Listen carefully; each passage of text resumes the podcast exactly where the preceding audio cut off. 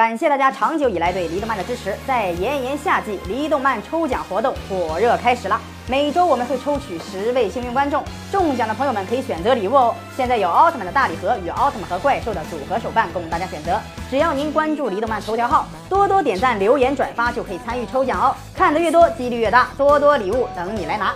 大家好，欢迎再次来到离动漫。奥特曼战士形象各异，每个人都有自己的特点。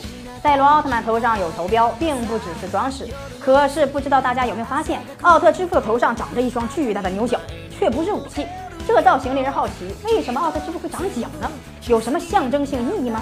今天就跟大家一起来分析一下。光之国的奥特战士们头上都有些许的特征，可是大家的差别不大。而奥特之父与奥特之母例外，奥特之父头上长着一双巨角，奥特之母长着一双辫子。根据我们的了解，奥特之父头上的角是他们家族代代相传的标志，能够用这双大角接受宇宙的信息，或者吸收释放能量，是通过十四万年才形成的如此巨大的长度。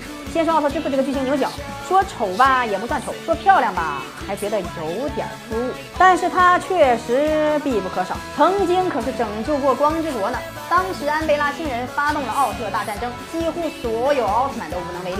最后奥特之父利用了这对巨大的牛角，聚集了所有奥特曼的力量，还击败了安贝拉星人。奥特之父的儿子泰罗头上那对角也是。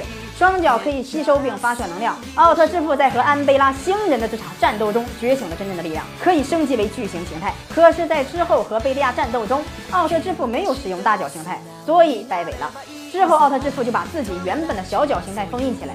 从那以后，奥特之父就一直是巨脚形态了，就是我们现在看到的巨脚奥特之父。奥特之父其实还有一个哥哥，大家知道吗？他是奥特曼中的叛徒，号称贝利亚二代。那么，这个神秘的哥哥是谁呢？请大家关注李动漫，回复“爸爸的哥哥”，我们会把这位神秘的叛徒推送给您。大家快去看看另一个贝利亚到底是谁吧。